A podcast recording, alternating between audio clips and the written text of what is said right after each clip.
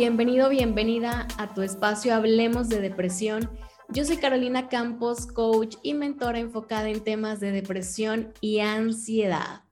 Oigan, y hoy les traigo a la segunda profesional de salud para que nos sigan contando sobre los diferentes métodos que ustedes aprendan y puedan elegir con el que más resuenen. Y le quiero dar la bienvenida a Abdi. Muchísimas gracias por estar en este espacio y compartir con nosotros. ¿Cómo estás, Abdi? Hola Carolina, pues muy contenta, agradecida por este espacio y qué mejor que, que, poder tener este tiempo para que más personas puedan unirse a conocer lo que es la salud mental y emocional. Claro que es muy importante y como les platicaba yo en podcast anteriores, Abdi, la intención es que cada vez más personas se vayan quitando como que los tabús que tienen sobre los psicólogos, que vayan abriendo y quitando también miedos, porque hay miedos, este, es una realidad. La mayoría de la gente le pregunta, ¿y es que me da miedo? No, aquí el chiste es que se quiten todas esas creencias, que también son creencias limitantes, y puedan comenzar a sanar su vida, pero ya, y Abdi, déjenme les platico, em, ella maneja el método cognitivo conductual. Si nos pudieras platicar a qué se refiere, lo vemos muchísimo, sabes, yo estoy en varios grupos de ahí de Facebook y ponen, yo soy psicólogo, psicóloga cognitivo-conductual y todos así como con cara de, ajá, cuéntanos más, Abdi, ¿a qué se refiere? Pues esta parte cognitivo viene de pensamientos, de mente, cognición, que es la parte pues de, de, la, de, sí, de esto de los pensamientos, ¿no? Y la conducta, pues obviamente conductual de todos aquellos actos, este, actividades, cosas que hacemos que que muchas ocasiones son las que repercuten en nuestras acciones. Y pues lo que yo platico un poco siempre al inicio de consulta es explicarles esto, que es cognitivo-conductual, es la modificación de la conducta de los pensamientos, aquellos que nos están pues impidiendo desarrollar un estilo de vida saludable. Perfecto, y ya con eso nos despejas muchísimas, pero muchísimas dudas, Abdi. Oye, platícanos un poquito más. Ahorita, con todo este tema de la pandemia, pues la depresión y la ansiedad se han disparado muchísimo. ¿Qué pasa cuando llega una persona contigo a consulta, ya sea por perdóname, depresión o ansiedad, y que esos pensamientos precisamente no los dejan como ver más allá de la realidad? Me refiero como a bloqueados. Ahí cómo se pudiera empezar a trabajar. Lo primero, lo primero que yo menciono es cuidar esa parte de la etiqueta, ¿no? Que, que, normalmente viene, ya tengo depresión, ya tengo ansiedad y que nos, nos señalan y nos asusta todavía más, ¿no? O sea, que dices, ya tengo ansiedad, sí, está. siempre lo primero que les pregunto es, ¿están diagnosticados? ¿Les hicieron pruebas? Eh, ¿Quién te dijo? lo buscaste en Google, que es lo que hacemos todos, ¿no? Que siento muchas cosas en la mente y que eh, ansiedad. Entonces, eso es lo primero que yo pregunto, quién te lo diagnosticó o desde hace cuánto tiempo, eso es lo importante, ¿no? Que no nos etiquetemos porque eso crea todavía aún más preocupación y creo que se, vienen más pensamientos de los que pues, se podrían tener, ¿no? El tratamiento inicia así, haciendo un diagnóstico, tanto con pruebas, con preguntas, bueno, a ver, ¿desde cuándo? ¿Cuándo te has sentido así? ¿Tienes tantos pensamientos? Para poder hablar de una ansiedad, es decir, bueno, sí hay pensamientos, pero también debe de haber algo físico algo que mi cuerpo me esté ahí avisando de que la ansiedad ahí viene o ya está, tanto palpitaciones, sudoración, salivación, todo esto físico que tiene que ver mucho eh, el completo, ¿no? El cómo para yo decir si es una ansiedad. Claro, y qué padre que dices esa parte porque sí es cierto, somos expertos en consultar al doctor Google y después nos hacemos una maraña de cosas en la cabeza. Y entonces eh, llegamos todavía más asustados y a lo mejor solamente tuvimos un episodio de ansiedad que todos los seres humanos lo hemos vivido en algún punto, pero que ahorita como está más sonado es, me pasó una vez, o sea, ya me va a pasar siempre, o con un episodio de depresión que se vale obviamente también y ya tengo depresión. Y es, es bien cierto, o sea llegamos ya con toda la lista. Es que Google me dijo que esto, o es que fulanita, mi amiga, mi mamá, mi tía, la televisión, las redes sociales. y ya, llegas em, ahora sí que con tu autodiagnóstico y llegas, mm, quítame lo que siento, quítame la depresión, quítame la ansiedad. Cuéntame un poquito de esto, Abdi. Entonces quiere decir que no todas las personas que han tenido un episodio quiere decir que tengan la enfermedad como tal, ¿verdad? Sí, exacto. Y bueno, no vamos a llamarle tanto enfermedad porque es un trastorno. Eh, lo podemos ver en el DSM, que ahí viene qué es lo que yo tengo que ver que, para diagnosticar que es un trastorno. Eso también inicialmente es importante como una psicoeducación al paciente y a las personas que nos están escuchando esta parte, ¿no? O sea, cuando ya hablamos de una ansiedad, una depresión, es un trastorno de la personalidad que tiene diferentes puntos, ¿no? O sea, diferentes diagnósticos. Mi ansiedad se divide en ansiedad social, ansiedad, hay, hay diferentes puntos de ansiedad, hay diferentes tipos de depresión. Entonces es esta parte en la que por eso como que ya vienen, esto que tú dices, ¿no? Ya vienen todos acá de que, ay, es que tengo, a veces dicen, doctora, eh, psicóloga, ayúdame. Esta parte es como, a ver, si tú dices que tienes ansiedad, es un trastorno, tú no quieres tener un trastorno, ¿verdad? Y, y, realmente es esto que dices, o sea, no todos que pasan por un cuadro, vamos a llamarle así, una crisis, quiere decir que tengan ansiedad. Muchas veces mis pacientes vienen así en un inicio de que sí tengo, sí tengo, y ya vamos avanzando cuatro o cinco sesiones y es como, ay, no tenía, ¿verdad? O sea, es esta parte en la cual también tenemos que hacer una relación sana con nuestras emociones. Esto es muy importante. No hay emoción mala. Tanto la ansiedad como la depresión suena como la tristeza, el enojo, este, y no hay, no hay emoción mala. Es por eso que debemos de, de concientizar y por eso aquí cognitivo-conductual, en el cual al yo saber mis pensamientos, al yo saber mis conductas y tener una relación con estas tres cosas, emociones, pensamientos y conductas, puedo decir, ay, no, no, no tengo ansiedad. Es esta relación y balance en estos tres puntos. Claro, y chicos, escuchen esta parte porque hay muchísimas personas allá afuera que creen que lo tienen y realmente simplemente están pasando por una situación difícil. Estamos pasando a nivel mundial una situación difícil, así que es completamente normal que nos sintamos amenazados y que nos sintamos tristes.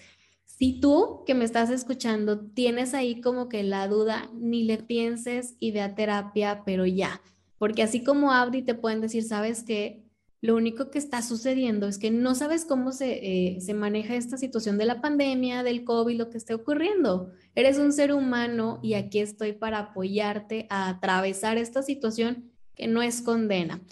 Pero por el otro caso, cuando ya estamos hablando de que si hay un trastorno como la depresión o la ansiedad, ¿qué sigue, Abdi? Ok, en esta parte sí es muy importante repito mucho la parte importante para que no, no la dejemos a un lado. Qué bueno que mencionas como el ir rápido a terapia. Es muy diferente también la parte de, de los psiquiatras, que también es muy mencionado, ¿no? Hay veces que el psiquiatra de, vamos, muy, con mucho respeto a nuestro gobierno, ¿verdad? Pero las instituciones gubernamentales muchas veces te dicen, sí, depresión, sí, ansiedad, y ya vienes y eso pues altera también y es una parte en la cual pues y ya estás medicado y dices, no, a ver, es, es también un complemento en el cual ah, hay mucho que trabajar. Entonces, ¿qué sigue? Obviamente es la evaluación el decir, bueno, en qué, qué tipo de ansiedad tienes, qué tipo de depresión tienes, tipo 1, tipo 2, este, qué, qué, qué hay que hacer, ¿no? Y yo trabajo, la parte cognitivo-conductual trabaja en base a tareas. Esto es para que puedas tener en tu casa, hacerlo, darte técnicas, darte herramientas, para, que, para no hacerte tampoco dependiente de uno como psicólogo, pero para que tú también puedas verlo. Yo manejo mucho lo que son los registros. Tenemos que hacer registros de pensamientos, registros de emociones, de conductas que estamos viendo que se repiten y que nos llevan a tener estos trastornos. No vamos a hablar en un ejemplo de depresión. ¿Qué me está haciendo sentir a mí triste? ¿Qué me hace cuando ya hablamos de un trastorno de depresión? Es no querer hacer actividades que antes me gustaban, no quiero salir, no quiero, uh, no quiero ver a nadie, tal vez no tengo apetito, eh, muchas cosas que vamos a hablarlo, pues la parte oscura, no quiero hablar lo negativo porque muchas veces es parte de personalidad también, ¿no? Pero ¿qué sigue en esto? Es hacer registros, hacer conscientes aquellas cosas que yo estoy viendo que se repiten y que no me permiten tener, pues lo que mencionaba ahorita, una estabilidad emocional y mental. Claro. Algo que siempre les comparto yo es, si quieres resultados diferentes, tienes que hacer cosas diferentes. Y aquí marca, porque también sucede es, ¿qué onda, Abdi? Ya llegué, eh, ya me dijiste que tengo depresión. Bueno, ahora tú quítame la depresión. Y no es así. Quítame lo que siento. Eh, yo pasé por depresión por muchísimo tiempo, diagnosticada y toda la cosa. Entonces, yo era, buscaba, iba con un psicólogo y con otro y era como, tú quítamelo, o sea, tú eres el que sabe, tú quítame lo que siento. Y no es así, aquí yo me, eh, mi tarea pues es compartirles el otro lado en donde yo voy con Abdi, Abdi es mi, mi apoyo, me da herramientas, pero la cosa es afuera, en la vida real, que yo utilice mis herramientas, que yo haga mis cambios, no puedo esperar a que mágicamente la cosa cambie si yo no hago algo. Y de esto nos habla precisamente esta terapia, ¿verdad, Abdi? Sí, totalmente. Hay algo muy eh, relacionado y es intención sin acción, no voy a ver ningún cambio. Entonces muchas veces tenemos esta intención de, es que no quiero, ya no quiero estar oprimida, ya no quiero tener ansiedad y mi acción se queda a medias, ¿no? Porque si voy y busco ayuda, pero una parte cognitivo-conductual es esta, ¿no? Cuando estaba en la universidad nos dijeron, ustedes son los chismosos con permiso, porque tenemos que escarbar y, no escarbar tanto en el pasado, pero también es importante, pero escarbar a ver, dime qué más, ¿no? O sea, ¿qué, qué pasa? ¿Qué, ¿En dónde inició? ¿Qué te hace pensar esto? ¿Por qué lo sigues pensando? Muchas veces también en terapia es que no sé por qué lo pienso o no sé por qué lo hago ok, está bien, damos permiso, ¿no? A ver, está bien, no sabes, pero obviamente con las tareas, con estas herramientas, eh, nos ayudan a poderlos identificar y poder trabajarlos, como decimos, ¿no? De la raíz. Porque de qué me sirve que yo vaya y me... Em, me lean las cartas o me lean el café y que sí todos los talleres, pero no voy al punto, no voy al inicio no, no lo trabajo, no afronto conmigo misma las situaciones y las emociones que me siguen haciendo pasar por esto. Claro, no es nada más también como el voy y me desahogo en terapia y ya solté y ya lloré y ya me enojé. Ajá, pero ahí desahogaste y qué sigue allá afuera. Si tú no te pones atención, que es también otra de las partes que les eh, hago mucho énfasis, conócete pero no nada más de me llamo tal, nací tal, no. ¿Qué pienso? ¿Qué siento? ¿Cómo reacciono? Y ponerte atención. Eso es súper básico. Sobre todo cuando llegan como estos momentos difíciles. ¿Qué sentí? ¿Qué pensé? ¿Qué sintió mi cuerpo? ¿Cómo empecé? No le tengan miedo a, observar estos momentos, porque también hay como mucho ahí, me han compartido, ¿no? Creencia de, es que sí, yo le pongo atención, este, o si yo, yo empiezo a ver a mi interior, me va a doler más. Y la realidad es que a lo mejor es incómodo, pero es completamente necesario, ¿verdad? Sí, sí, totalmente. Sí existe esta parte en la cual dices, no, no voy porque seguro me va a preguntar por esto y todavía no estoy lista. Y esto es muy importante que también sepan que no abordamos temas, no abordamos situaciones si la persona no está lista. Una vez una paciente me preguntaba, ¿y cómo es estar lista? O sea, ¿cómo sé que estoy lista? Y yo, pues, que aunque tengas el nudo en la garganta, quieres ya gritarlo, quieres ya decirlo y estás en un punto de, pues aunque me dé pena y me escuches, pues necesito ya la ayuda. Y creo que todos llegamos a ese punto de, de, pedir ayuda que no deberíamos de llegar a ese extremo, ¿no? En la desesperación de ya, ya, ya hice de todo, ahora sí voy a terapia. No, desde el momento que tú estés viendo, sintiendo algo que no sentías antes, que no puedas controlar pensamientos, conductas, eh, emociones, que desde ese momento vayas y digas, bueno, a ver, este, esto se salió de mi control, ya le conté a la de las uñas, ya le conté a, a, la que me estaba poniendo, cortando el cabello y ya me desahogué, pero es muy diferente el desahogo que contamos con amigos al desahogo que vamos a terapia, ¿no? Y, y esa es parte de una transferencia, una contratransferencia en terapia, en la cual si tampoco hay un... Eh, esta comodidad o esta sinceridad, confianza ante tu terapeuta, pues es momento de cambiar, porque sí es muy importante que haya una transparencia 100% para poder dar herramientas específicas para trabajar en lo que se necesita. Claro, y la parte de la confianza me encanta y me encanta que, que les digas, o sea, si no te sientes a gusto con tu psicólogo, con tu psicóloga, cambia porque también sucede mucho de ya fui con uno y no me funcionó, entonces ninguno funciona. Y no es así. Tiene muchísimo que ver esa parte que tú nos cuentas de la confianza. Si tú no te sientes en confianza, busca a otro más. ¿Por qué? Porque hay muchísimos, a lo mejor también estabas, em, no estabas listo como tú dices, tienes que estar listo completamente de, de querer salir adelante, que malamente lo hacemos ya cuando estamos tocando fondo, ¿no? No te esperes a tocar fondo, como dice Abdi, si sientes que algo no va bien, o a lo mejor nada más para quitarte la espinita, oye, ya googleé, eh, no sé si tengo, si no tengo, hazlo, que no te dé miedo. Em, aquí es lo único que nos detiene este miedo, ¿no? Oye, Abdi, y una pregunta. Ahorita ya llevamos pues dos años casi con aquí en México con esta pandemia y muchos con encierro. ¿Cuánto tiempo se pudiera decir que ya pudiera ser una depresión o una ansiedad en comparación de nada más como un episodio?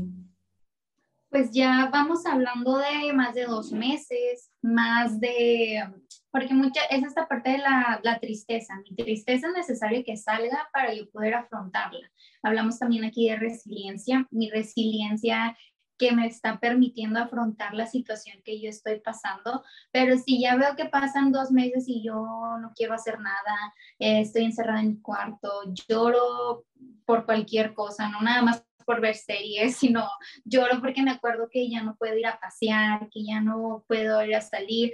Cuando sucede, siempre tiene que haber un detonante. A veces, como decimos aquí en México, ¿no? Llenamos nuestro costalito de piedritas, nuestro buche de piedritas. Entonces, pasan diferentes situaciones que mi resiliencia explotó y ya no me funcionó. Entonces es ahí donde ya puedo decir que ahora sí, ¿no? El cálmate, decirme cálmate a mí misma no me funciona, el poner mi fuerza, porque muchas veces también vienen hacia terapia, es que verdad doy el intento, pero no tengo ganas, no, no quiero hacerlo, no, no lo siento. Y aquí es algo muy importante en el cual no es que lo sientas, ya llegamos en un punto que aunque no lo sientas, lo tienes que hacer para poder estar bien.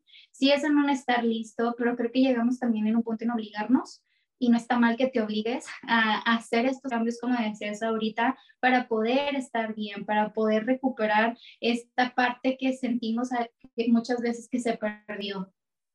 Claro. Y sí, ahorita que me estabas platicando todo esto de el obligarnos no es una obligación de, hay algo malo en ti y tienes que cambiar porque estás mal, sino es un obligarte para estar bien. Porque también hay muchas personas que, bueno, me, han contactado a mí, por ejemplo, familiares de personas que de plano ya no se quieren parar y me dicen, es que no sé qué hacer, ya le insistí tanto y tanto y tanto. Y a veces a mí me pasó, creo que lo llegamos a sentir como, me estás atacando y no es esa parte, sino es para ayudarte a que tú estés bien. No es un tienes que hacerlo porque tienes algo malo, sino porque te estás haciendo daño o porque esa parte de ti te está haciendo daño, te está dañando, no tienes calidad de vida, ¿no? Entonces nos platicabas que dos meses en los cuales no la pasamos llorando, pensando miles de cosas, los peores escenarios, no como, no duermo, ya no me gusta hacer lo que hacía antes, es momento de levantar la mano y pedir ayuda. Algo que me llama mucho la atención, Avi, a ver si nos puedes dar algún consejo, es cuando ya tengo más de dos meses, a lo mejor ya tengo todo lo que va de la pandemia así, y solamente me la paso diciendo, me siento triste, me siento con depresión, me siento ansiedad, pero hay algo que no me deja pedir ayuda. ¿Qué pudiera recomendar en este caso? además de, ir y pedir ayuda y buscar a un psicólogo, ¿qué sucede en esa parte en donde sabemos que estamos de la fregada, pero no hacemos algo? Es esta, ahorita que mencionaba lo de obligarte y lo, lo repetiste, el obligarnos, obviamente sí es una parte en la cual si es externa, sí es mucho cuidado, ¿no? Eso de sentirnos atacados. Por eso el obligarme es yo personalmente, también en esto de pedir ayuda. El pedir ayuda es cuando ya, ya, ya exploto, ya, ya vi todos los videos de YouTube, ya tomé todos los podcasts y me sigo sintiendo de la misma manera. Creo que aquí ya no hay un tip que no te hayan dicho, ¿no? O sea, ahí es busca ayuda, pero no puedes, entonces no, no te quieres, entonces no, no quieres estar bien, porque si no lo buscas es porque realmente no te importa el estar bien, ¿no? Y obviamente esto es una línea muy delgada el decir estas palabras, pero es ahí donde realmente es verme al espejo y decir, a ver, o sea, tal vez no me quieren un 100%, pero por ese 1% voy a luchar. Por ese 1% que quiere como no verme ya de esta manera, voy a buscar esa ayuda. Y creo que al, ya decirlo amigos, al ya decirlo a, otra gente, eso es pedir ayuda. Tal vez no, no estoy yendo al psicólogo, pero la estoy externando. Entonces ahí ya es cuestión también de esas terceras personas, segundas personas que ya están en esa parte el armar algo, ¿no? El complot, el, el armar un cuatro. Porque si yo ya como persona que tengo depresión y ansiedad, ya se lo externé a alguien, a, a ti, mi amiga, que ya no me siento bien, entonces ahí ya es este equipo en el cual, bueno, a ver, está bien, ya te conté porque no estoy bien, entonces, ¿qué hacemos, no? Porque cuando decimos esto es porque ya necesitamos ayuda. Y es lo que dijiste en un inicio, el tabú de la psicología, el tabú de ir al psicólogo. No, es que sí, ya digo que voy al psicólogo es porque ya estoy en un punto muy extremo. Pues sí, ¿y qué? ¿No? Es, es creo que llegar a ese punto de decir, bueno, sí, ¿y qué? O sea, sí y, y, que me importe, ¿no? Creo que todavía no llegamos a ese punto de, de como la nutrición. Muchas veces yo digo, ay, o sea, cómo, cómo hacerle, ¿no? O sea, cómo vas a postear una foto de, de tu paciente que salió de la ansiedad. Y es esta parte en la cual eh, digo, qué valor también de uno como paciente el decirlo, está bien, dilo y no pasa nada, ¿no? Entonces es esto que, que mencionas, ¿qué podemos hacer? Es decir, bueno, mandar el mensaje. Muchas veces me mandan mensaje y lo dejan olvidado y luego vuelven a regresar de que, bueno, sí, sí, sí quiero, ¿no? Eh, sí, lo, sí voy a aceptar la, la terapia. Claro, y sí, ahorita que decías la parte de, de, entonces no, o sea, si no pides ayuda es porque no te amas, realmente es completamente cierto, o sea, no estamos valorando lo más bonito que tenemos, que es la vida, que a lo mejor es, fue muy difícil para ti en un pasado, pero tu pasado no es condena. Precisamente para eso está terapia, para que tú puedas el día de hoy cambiar tu vida y mejorarla completamente, ¿no? Entonces, me encanta la parte también en la que, en la que dices, hay que armar un cuatro en donde la familia, los amigos, oye, ya vi que no está bien, vamos a hacer algo. Y cuando dices, ¿qué hacemos? Yo creo que también es invitar a esta persona que está padeciendo una depresión o una ansiedad, ¿qué hacemos? Me encantó porque a mí me hubiera gustado muchísimo que me dijeran eso, ¿qué hacemos? Ya se está involucrando y ya me estoy sintiendo apoyada desde escuchar esa frase. Y es muy bonito. Entonces, tip para las familias y amigos de personas que están pasando por una depresión o una ansiedad. Esta frase la amé porque te estás involucrando con la persona y eso ya es muchísima ayuda, ¿no? Ya no se va a sentir tan juzgada, ya va a poder empezar a ver soluciones, sentirse apoyada y para adelante.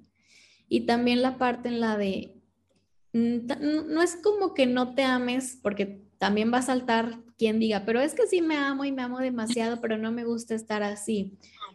No se dice como en, el sentido de, eh, de juzgar, sino simplemente que hay partes que todavía no amas de tu vida, no que no te ames a ti, sino que hay partes que todavía no amas o no terminas de aceptar de ese pasado, que como digo, quizá fue muy doloroso, pero no es condena y de verdad te lo digo porque yo la sufrí un chorro, eh, más que nada por mis pensamientos, no por mi realidad. Y aquí esta parte es, donde quiero tocar ahora, Abdi. Muchas veces, ahorita yo ya veo mi historia y digo, no manches, me ahogué en un vaso de agua. ese es el cómo interpretamos y supongo que es la parte en la que trabajas lo cognitivo, el cómo interpretas tu historia, cómo interpretas tu vida para que hoy te sientas así. ¿Nos puedes platicar un poquito de esta parte que a lo mejor no era eh, tan difícil la situación, pero yo la percibí como si hubiera sido lo peor del mundo, ¿verdad?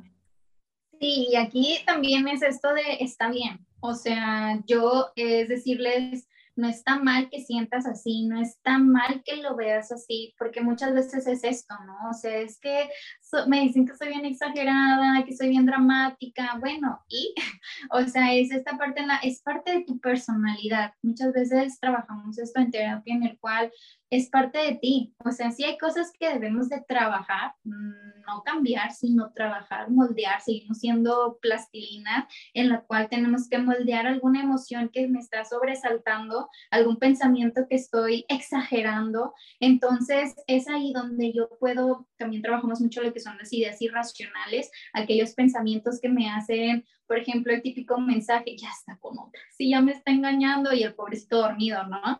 Entonces me salgo de mi realidad, me salgo y decir como, mm, o sea, mi mente me está diciendo que ya está con otra persona, ahí es donde yo evalúo, ¿no? ¿Ya me lo hizo antes o solamente es ahí donde tengo que racionalizar mi pensamiento? Pero, ¿qué sucede cuando se presenta? Es lo que trabajamos, lo que te decía en un inicio, mi registro, cuántas veces se presenta, con qué intensidad, qué me está haciendo hacer, el famoso loca que llaman a las personas, no es que estás loca, estás actuando así, o de tal manera porque mis pensamientos me están llevando a emociones que ya no puedo controlar. Entonces, pues eh, registros, escribir, escribir totalmente terapéutico, es lo que también trabajamos mucho, escribir diario, diarios terapéuticos en los cuales podemos em, examinar y podemos concientizar lo que estamos pensando. Claro, y ahorita dijiste algo muy importante, mis pensamientos me están llevando a estas emociones, porque la mayoría de la gente, como te decía hace ratito, es quítame lo que siento y luego empiezas a decir, es que tienes que hacer conscientes tus pensamientos y cambiar tus conductas. Y la gente se queda así como que, ajá, ¿y las emociones?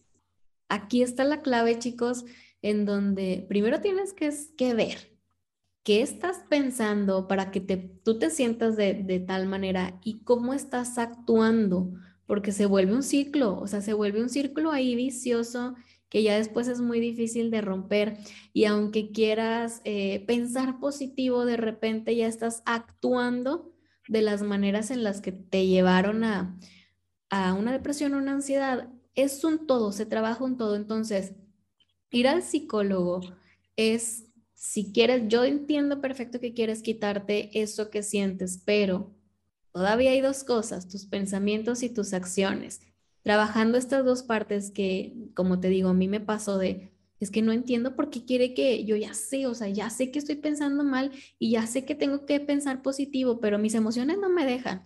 Bueno, pues precisamente ese es el punto en el que tú tienes que aceptar a lo mejor sanar heridas que por ahí están, cambiar la forma de interpretar para que dejes de sentir lo que sientes. Tienes que actuar completamente diferente. Es como les hago mucho la comparación de ir al gimnasio.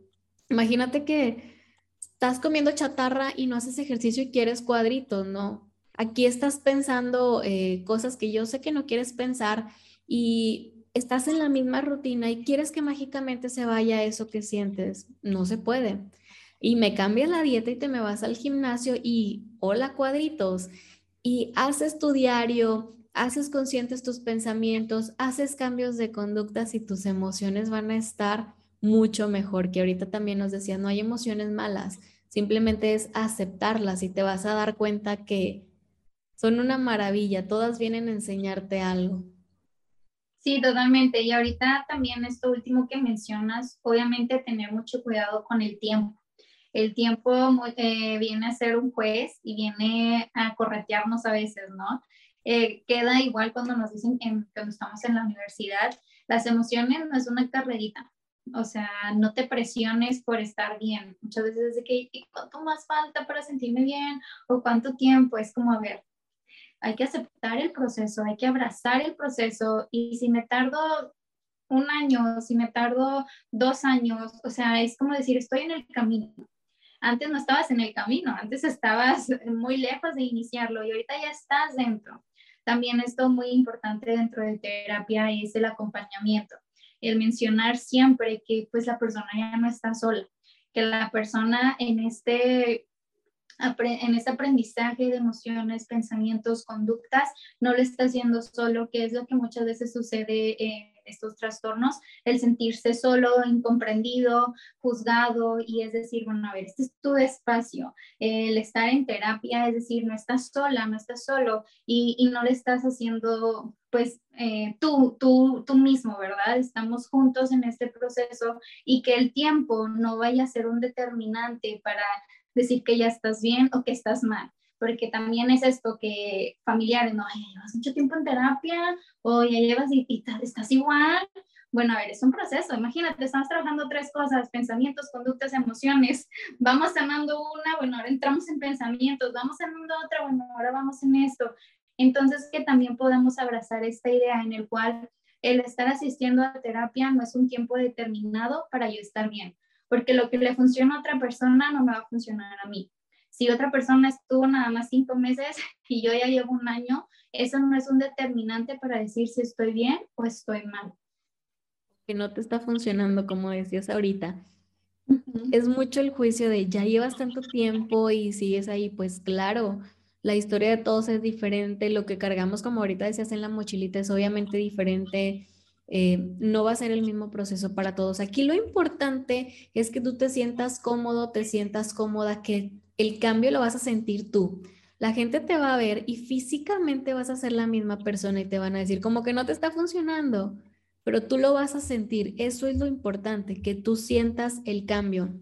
Y como dice Abdi, no es una carrerita, no es saber eh, en cuánto tiempo eh, salgo de, este estado. Imagínate llevas 20 años de tu vida en una situación desagradable y obviamente en un mes, en dos meses no vas a salir. Esa es una realidad que también tenemos que, que compartir y no pasa nada. Como dice Abdi, no pasa absolutamente nada. A lo mejor avanzas dos pasitos y regresas uno, pero ya avanzaste. Aquí eso es lo importante. Y quitar también ahí el tabú de nada más voy, eh, ya llevo dos años y a lo mejor nada más me está sacando el dinero, que eso es también algo de lo que me han dicho, no, es que no es, no es así. Y esos juicios, malamente, déjenme les cuento que vienen de gente que ni siquiera ha ido a terapia. Entonces ni les hagan caso. Cuando alguien te diga eso, pregúntale, ¿ya fuiste? Y estoy bien segura que te van a decir que no. A mí me los han dicho, pero la verdad es que no me importa. Yo sigo en el camino y yo sigo creciendo. Ahorita que en esta etapa en la que tengo un año de estrenarme como mamá, volví al psicólogo. ¿Por qué? Porque es una etapa completamente diferente, una etapa que no había experimentado y no pasa nada. Y seguramente más adelante voy a cambiar yo como persona, no me voy a entender y voy a regresar a terapia. Y no pasa nada. ¿Por qué? Porque es un acompañamiento, porque es, me vas a ayudar a entender lo que sucede en mí, a hacer cambios y que la vida sea más ligera y más tranquila. Es como ir al médico. Oye, me dio gripa, pues tengo que ir a consultar. No es porque me dio gripa una vez, ya jamás voy a ir. Aquí es exactamente lo mismo, simplemente que hay que ir quitando por ahí algunas creencias y lo más importante, como te decía hace un momento, es que tú te vayas sintiendo cada vez mejor. Abdi, ¿algo que nos quieras compartir?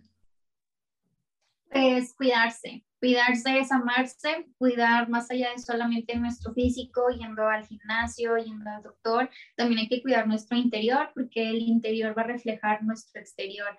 Entonces, cuando yo estoy bien por dentro, también lo externo se va, se va a poder ver.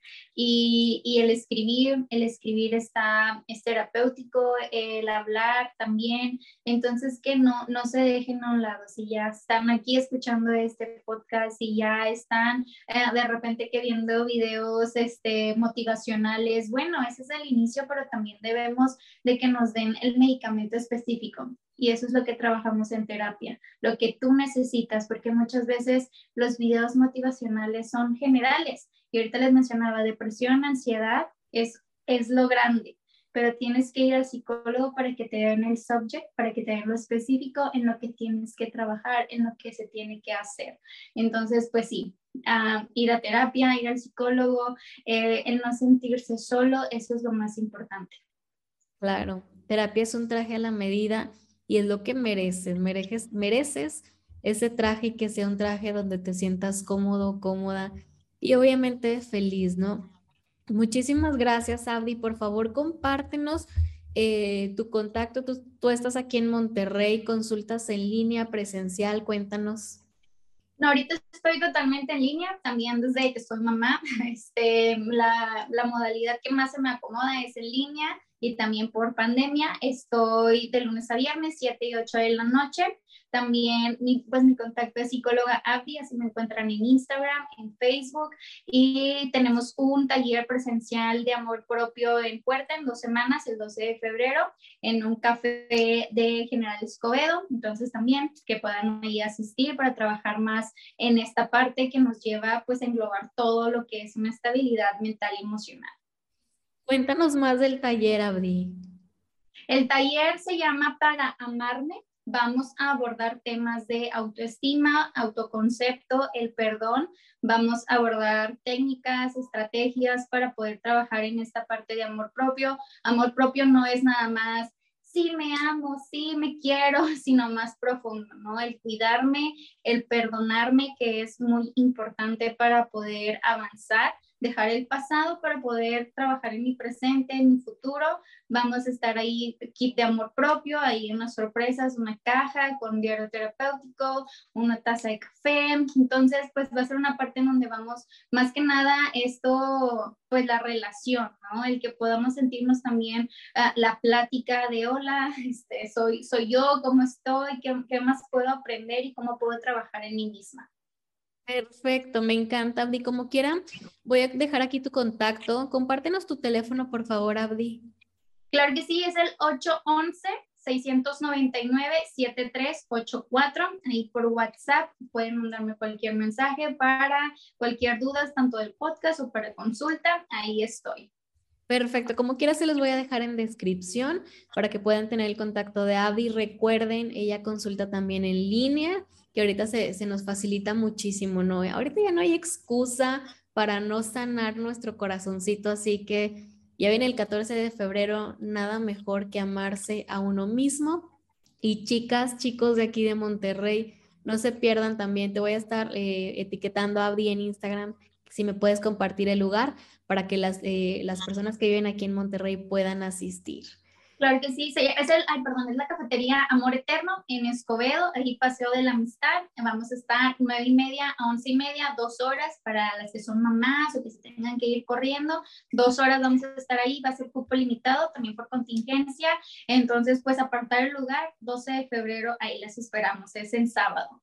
Perfectísimo, Auri. Pues muchísimas gracias. Me encantaría tenerte nuevamente aquí para que nos sigas compartiendo todo tu conocimiento y seguir alentando a esas personas a salir de ese estado en el que se encuentran hoy. Abri, muchísimas gracias. Chicos, chicas, los veo la siguiente semana con más psicólogos, con más profesionales. Esto es Hablemos de Depresión. Les deseo lo mejor. Bye bye.